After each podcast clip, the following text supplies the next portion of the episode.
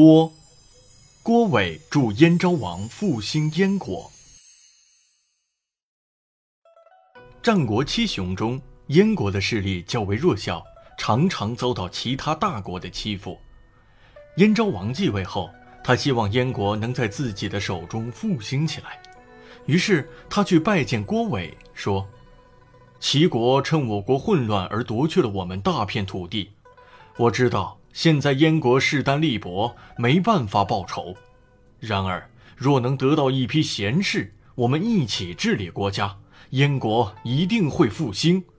请问先生对我有什么指点吗？郭伟回答说：“成就帝业的人与老师相处，成就王业的人与朋友相处，成就霸业的人与臣子相处，而亡国之君。”只能同小人相处，屈己之意以侍奉贤者，恭敬地接受教导，那么才能超过自己百倍的人就来了。奔走在人前，休息在人后，自己最先向贤者求教，最后一个停止发问，那么才能超过自己十倍的人就来了。见面时，别人很有礼貌地快步迎上来。自己也就有礼貌的快步迎上去，那么和自己能力相仿的人就来了。如果依着积案，拿着手杖，用手示意别人去做事，那么服杂役的仆人就来了。这就是自古实行正道、求得人才的方法。燕昭王听后点点头，接着问道：“那我应该拜访谁合适呢？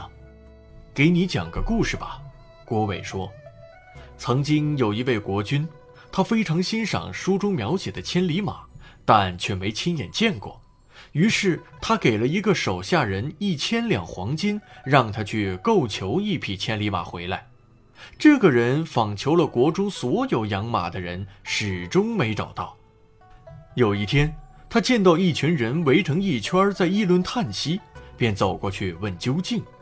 原来。”恰好有一匹千里马病死了，大家觉得很可惜，于是这个人用五百两黄金把这匹马的尸骨买了下来，并带回国去见国君。国君一看，大怒，指责道：“我让你买活的千里马，你却花五百金的高价买匹死的，真是没用的废物！退下，给我杖责五十大板。”这个手下人不慌不忙说。大王，您先别发怒，让我把话说完，您再处罚我。我之所以买这匹死马，正是为了您能得到更多活的千里马。您想，我这个举动大家都感到奇怪，一定会纷纷议论，互相传说。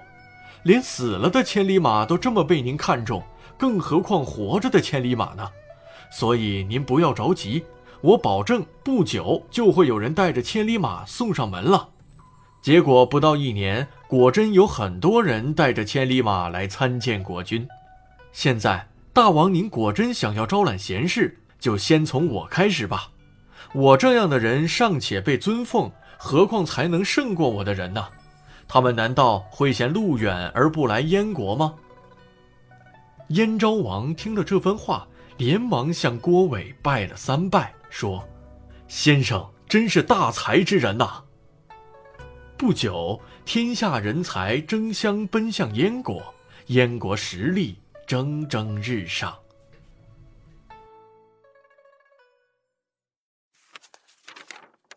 郭姓起源：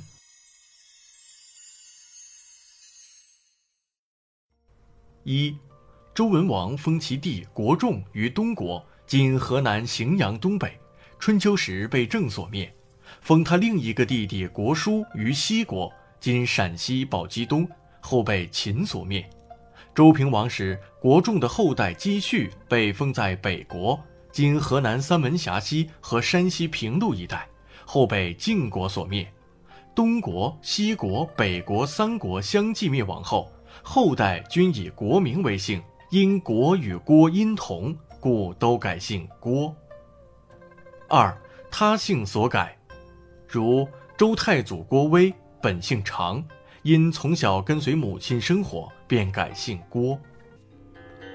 博文馆，城与郭有什么不同？城由土和城构成，其中土指土堆，城的意思是完全。土与城联合起来，表示完全用土垒的墙。